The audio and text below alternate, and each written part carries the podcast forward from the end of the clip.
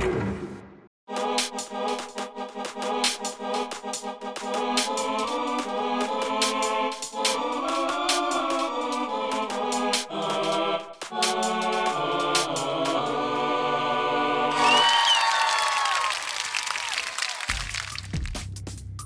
んにちは、トミトです。今日のゲストを呼んでるんですけども、今回はですね、ゲストに予定していた羽田勝さんが、えーちょっとダメになったので、今回のゲストも、キミ日さんです。どうも。どうも。まあ、今回もいろいろあの聞いていこうと思ってるんですけども、はい。あのテレビのアクオス使ってる人ってなんでか知らないですけどあの上のところに貼ってある「世界の亀山モデル」っていう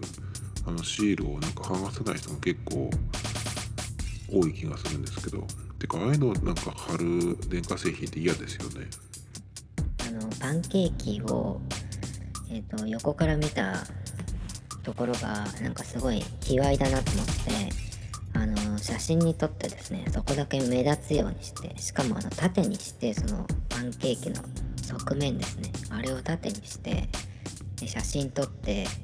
で、ちょっと周りをこう、ぼやかしてですね、そこの、なんていうんですか、割れ目がこう目立つようにしてですねあのハロートークっていうあの英語とかその語学を勉強してる、えー人用のなんかツイッターみたいなやつがあるんですけどそれにねあげたんですよ。そしたらあの、まあ、反応はねほとんど男の人ばっかりで一人だけね女性で受けてくれた人がいたんですけど赤バンされるかなと思ったんですけど大丈夫でした。あのねパンケーキっていうと何年か前にその生クリームとかフルーツがここってり盛られたあれがすごくえっと流行りましたけどまああれじゃなくてあのねセブンイレブンのねパンケーキがちょっと好きでねたまに食べるんですよ。パンケーキって言ってもえっともう本当に普通のパンケーキに2枚でその中にその間にねなんかメープルシロップとかチョコとかを挟んであるやつなんですけど生地がもちもちでね結構まあえっと2個入ってるんですよ。どら焼きみたいな感じでこうサンサンドされサンドされてるんですけどあれがねえっとまあパンケーキ自体は2枚なんですけど2枚の中に、えっと、そのサンドされてるクリームとか、えメープルシロップがサンドされてそれがまあ2セットっていう感じでね。で100何十円とかでねちょっと食べるのに、えーいいかなと思って食べると結構お腹いっぱいになるぐらいのボリュームなんですけどちょっとこう休みの日の朝ごはんコーヒーと一緒にとかねいいですよ。チョコレートはあのカカオ70%以上のものを食べられるとあのもう普通のなんていうんですか板チョコとかああいうお菓子のチョコレートがちょっとこう食べられなくなってっていうかねすごい甘く感じるようになるんですよね。最近なんかそのなんだっけな伊集院光さんの「深夜のバカ力」っていう深夜のねえっ、とラジオ聞いてたらですねその中にキムタクの木村拓哉さんマクドナルドの CM のことが出ててでそのその中で木村さんがハンバーガーを食べるシーンがあるんですけどその時のハンバーガーの持ち方がねなんか野球のあの変化球のシンカー投げるみたいな持ち方になってるとかあれそうだっけかなと思ってあの CM で結構その癖があったんで一通り全部見たんです。3種類ぐらいあったんですけど今でも YouTube であるかなまだ。結構マクドナルド古いのをこう消してって今のやつだけ残していくっていう感じなんでまあどっかにもしかしたらあるかもしれないんですけど。でそれ言われてちょっとね見直したんですよ。そしたら確かに変わった持ち方をしていて中指と薬指の間にそのハンバーガーをこう挟んでるっていう感じの持ち方なんですよね。なんか独特で。でなんかそこがねこの気になるっていうのが何て言うのかなその木村拓哉のキムタクのそのなんなんて言ったらいいか分かんないけどこうその昔と変わってきてるなっていうかね。その影響力が。昔そのまあ全盛期ってまああの人全盛期超長いと思うんですけど。まあ特にだからスマップやってた頃ですよね。とかいつ頃やっぱり木村拓哉のその影響力がすごいあった時ってまあ何でもかんでもあの人がやることは、えー、かっこいいっていうふうに男の人は見るしあと女の人はねあの何、ー、て言うのかなあの人のそのそういういろんなまあその持ち方はうんなんじゃないんだけどなんか仕草とかねがさりげなくていいとかって最初は言われてたもんなんですよ。だけどなんかねそれを、えー、今のねそのマクドナルドの CM を見る限りまあその CM に限ったことじゃないんだけど特に最近ねそのなんかキムタクのその不自然さがあの目立つような気がするんですよね。前はさりげないとかさりげなさがいいなんて言われてたのに今はもうなんか多分やってることは変わってないと思うんですよ。だけどなんかそのさりげないって言われてたのが今はなんか不自然にしか見えなくなってきてるっていうね。何が違うのかなって感じで。あの木村さんは結構昔からなんかそういうことをねいちいちやる人なんですよ。そのかっこつけっていうのをその考えるというかねいろんなこのえっ、ー、と仕草だったりとかなんかそういうのをねそのいちいちやる人なんですよ。でそれがやっぱりそのすごく、まあ、受けてたというか受け入れられてた時代が長かったんですけどなんかここ最近になってすごくそのなんか影響力が落ちたというかねなんなんていうかねさっきも言いましたけど不自然に見えてきちゃってるっていうのがなんでかな何が違うのかなっていう感じがするんですけどね。やってること自体はあの人がやってること自体は別に変わってないと思うんですけど。まあ大きく変わったのはまあスマップがやっぱり終わってしまったというかね。そこがやっぱ大きかったのかなわかんないですけどまあ単純にやっぱり年齢も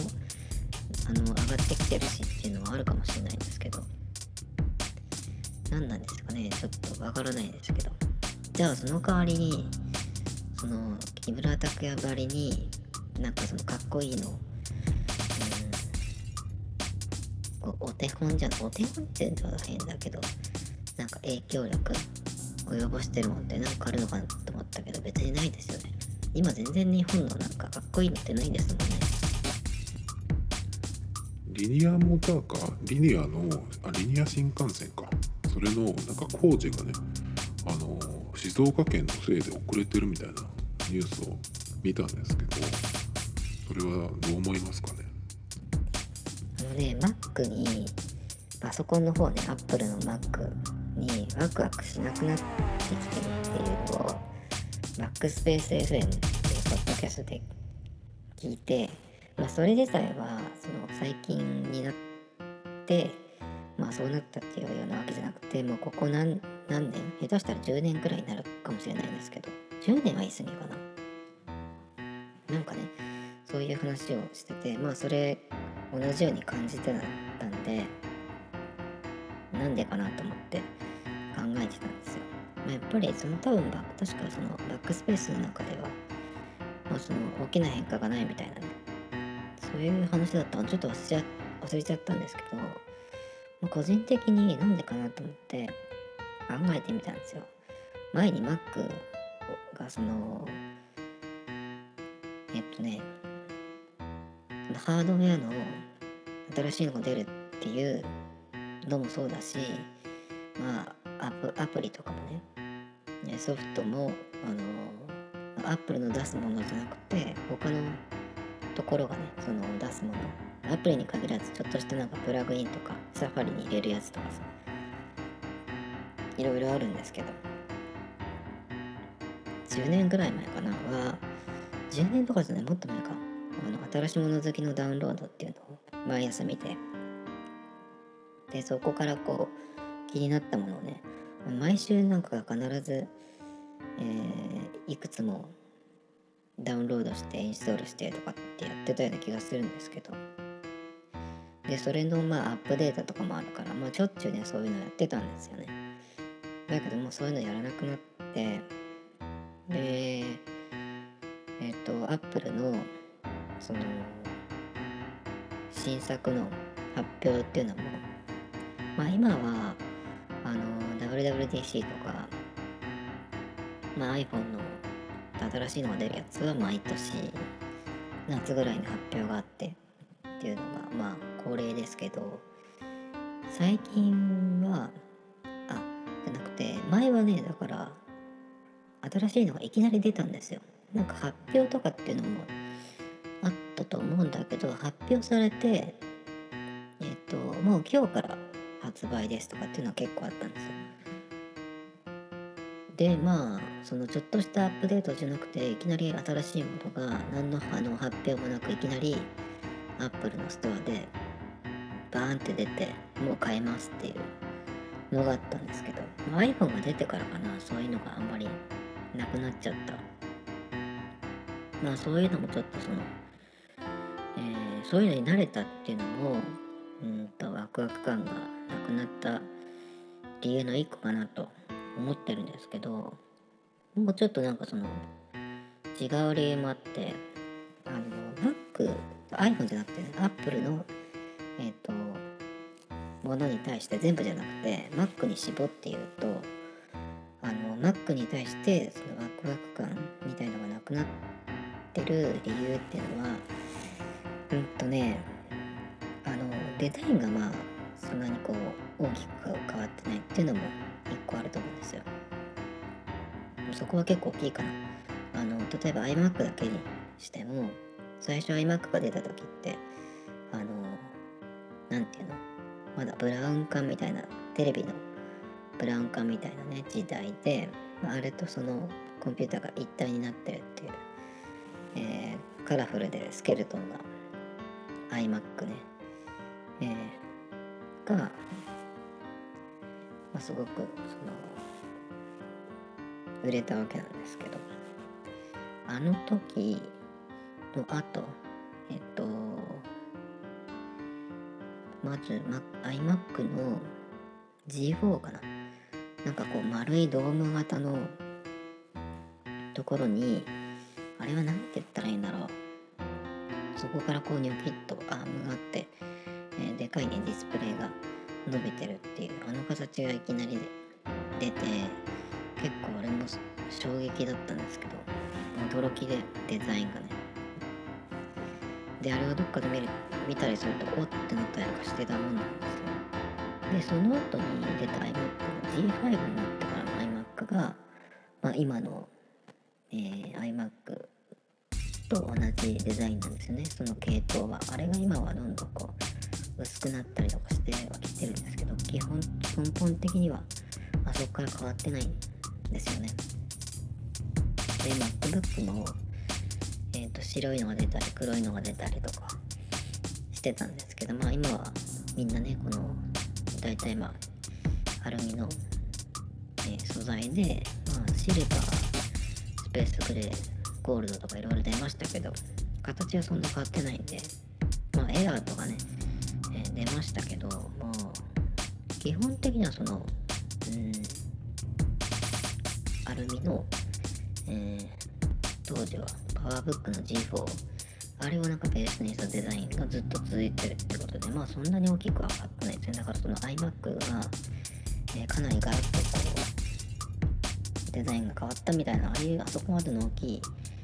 えーデザインチェンジはないんですよね。まあそういうところで結構そのまあ見慣れすぎてしまったっていうのもあると思うんですよね。あとねもう一個思いついたその Mac にワクワクしなくなった理由っていうのがこれは推測なんだけどそのぐらい長い間ずっとその同じ基本的に同じデザインの Mac が続いてるってことは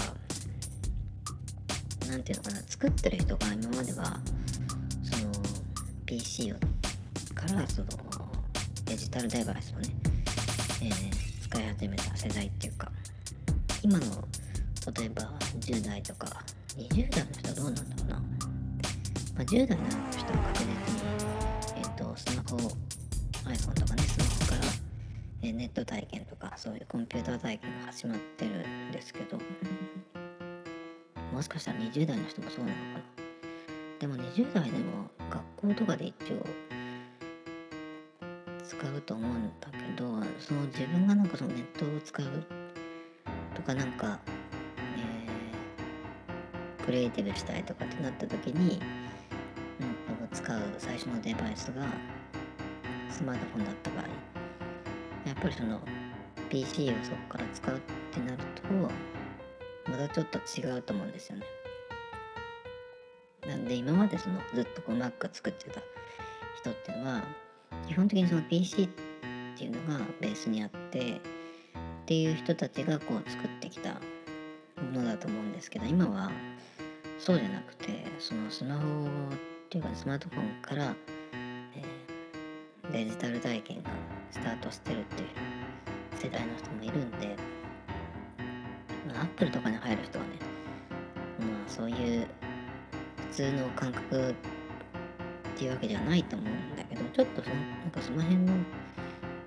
違いとかもあるのかな。だからもう新しいそういうなんかワクワク感がするものっていうのは PC の方には来ないんじゃないのかなっていうのがちょっと、えー、思ってしまってるところがありますね。だからまあ PC は依然としてそのもの作るのには絶対必要だと思うんですけど。だけどなんかその PC 自体がちょっとこうレガシー感を出す感じちゃってる感じさせてるっていうなんかそういう感じなのかな。とかなんかぼんやり思いましたけど。静岡の話でちょっとつながりなんですけど静岡の丸井がなんかテナントがねどんどんいなくなっているみたいで止まらないらしいんですけどなんであの立地で周りは他のお店があってそっちは入ってるの？になんであの立地でなぜなんでしょうね？あの写真をね撮らなくなって結構経つんですけど最近ねあのインスタで結構印象的な写真を撮るアカウントを見つけていいなと思ってちょっとフォローし始めたんですよね。あんまりその写真なんていうのかなその作品としての写真みたいなのあんまりその見ないようにというか意識しなくなってきてるんですけど結構それが良かったのでまあそれだけは見てるんですけどでそれを見てねあのやっぱりもうちょっとなんか自分でもその作品って言うと大げさだけどなんかこうピンときたものを撮るようにしようかなっていうふうに思ってて。で今まではそのカメラ持ってた時っていうのはカメラとレンズでそのシャッターをした瞬間が完成っていうような考え方だったんですけど。だからその後からえ、ー、と加工とかねレタッチするっていうのはよっぽどなんていうのかなそのなんか特別な目的がない限りはしない、まあ、邪道っていうほどでもないけどレタッチがね。だけどなんていうかできればあんまりそのシャッターをした瞬間が勝負っていう感じでやってたんですけどだからまあ iPhone で写真撮る時もえっ、ー、とまあ音が出たら困る時は変えるけどそうじゃない時は基本的に標準カメラで一発で撮ってっていう、えー、いう風にしてまあトリミングぐらいするとしたらなんですけどやっぱりここ何年かで、えー、その写真のいい写真。とか写真見ていいっていうそのいいとのえっとなんか基準というかねその見られ方が結構変わってきてるなっていうのがあって。でやっぱりその加工ありき、えー、何のカメラで撮ってもいいですけど最終的にその出来上がった写真がその良ければ何でもいいじゃんっていうかね。その自然な感じじゃなくてもあのいいっていう風に感じる人が結構多いのかなっていうふうに思っててやっぱりそのスマートフォン iPhone とかのカメラも標準カメラでもねそのこういう写真を作るためにどういうカメラの設計にするかっていうそのレンズからその画像処理のエンジンソフトウェアまでもそうなんだけど。でしかもそれをこうシャッター押した一発で出来上がるっていうようなところを目指してる気がするんですよね。だから本当だったらこんな小さいカメラとレンズではそれはできないそのポートレートの、ボケの処理とかをやったりとかしてですね。まああれができてる時点時点でそのなんていうのかなその普通のカメラで、えー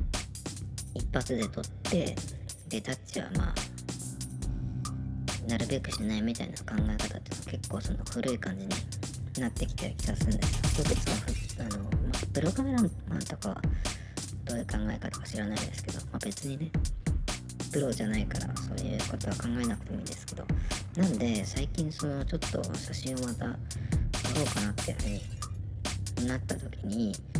いろんな、えーカメラアプリとかを使いこなして駆使してこういう写真を作ろうっていうところから、え逆算というかねしてそのシャッターを押すっていう風にしていこうかなっていう風に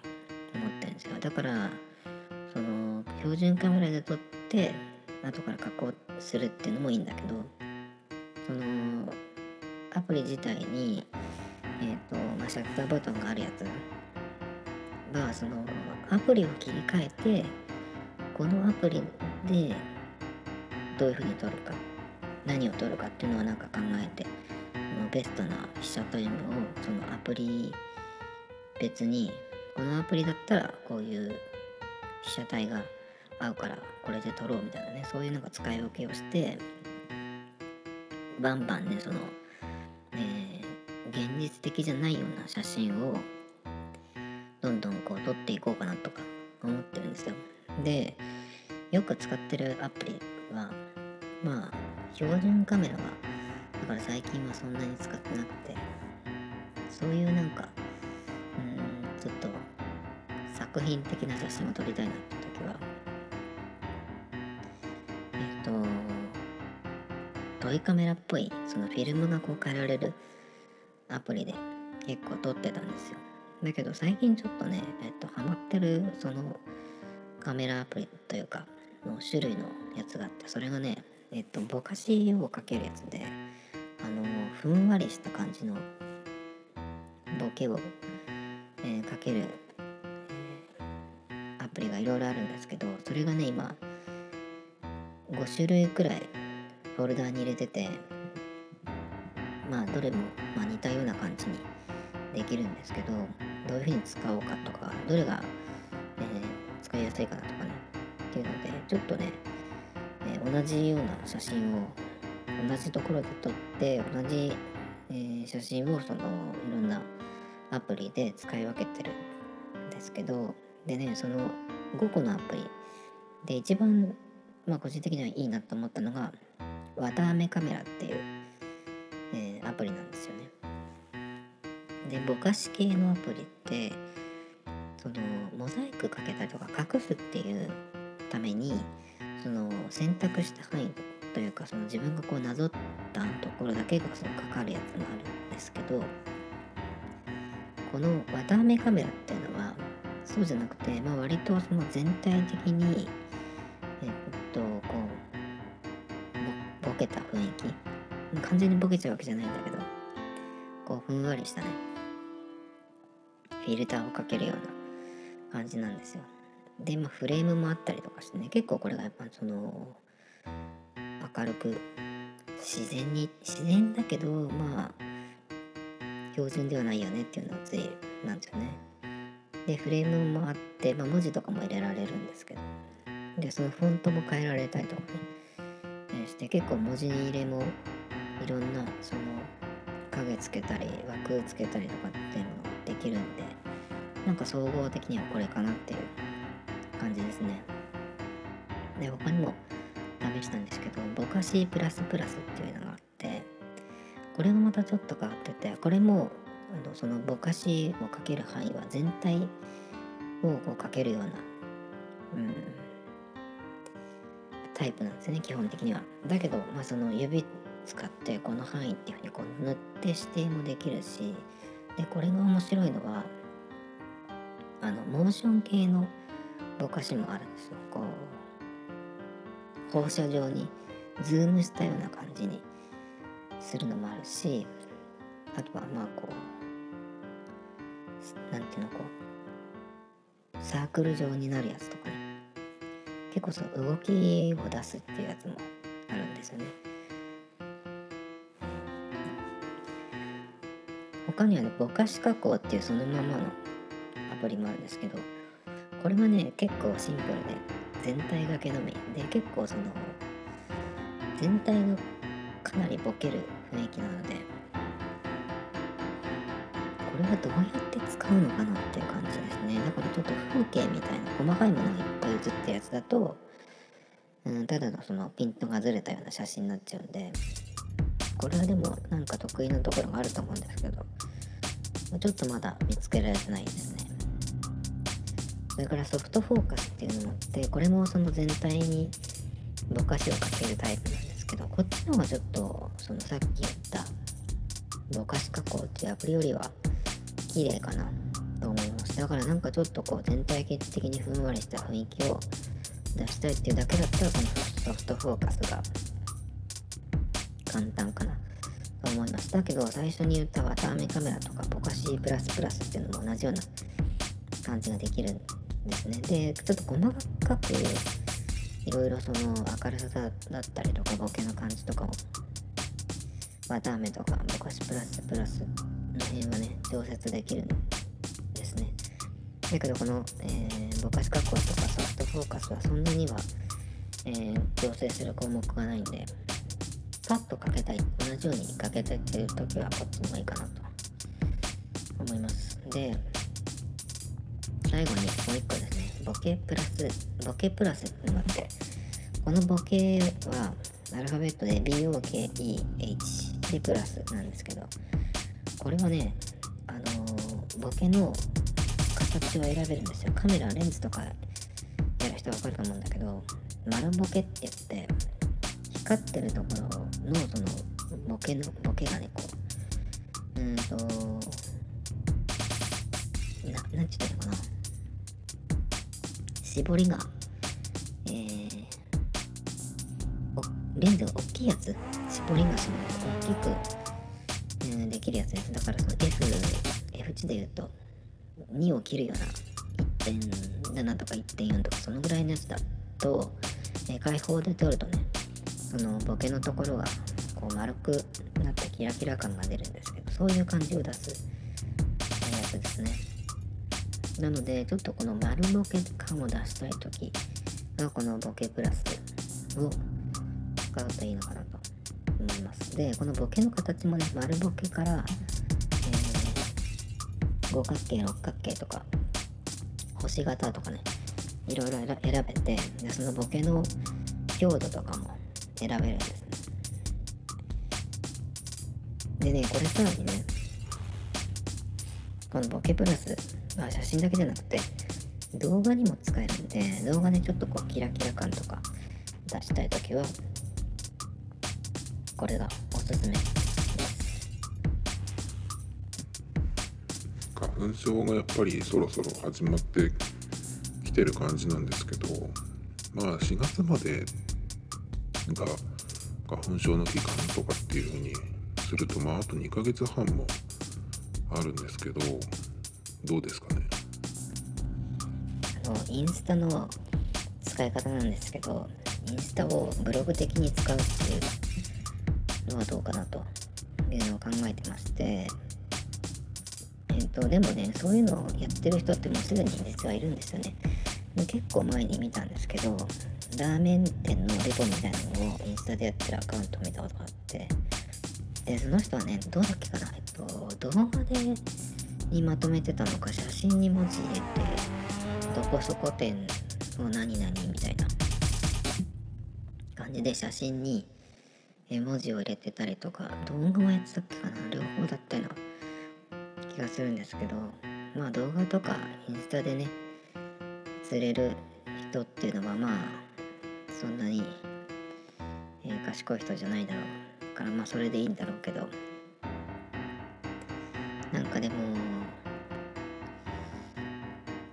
インスタなんてねそのあのなんか個人的にその見てる方では何とも思わないんですよね。いろんなアカウント見てても。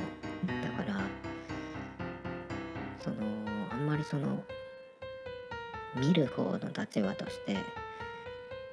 あの面白いなと思ったことはないんでインスタは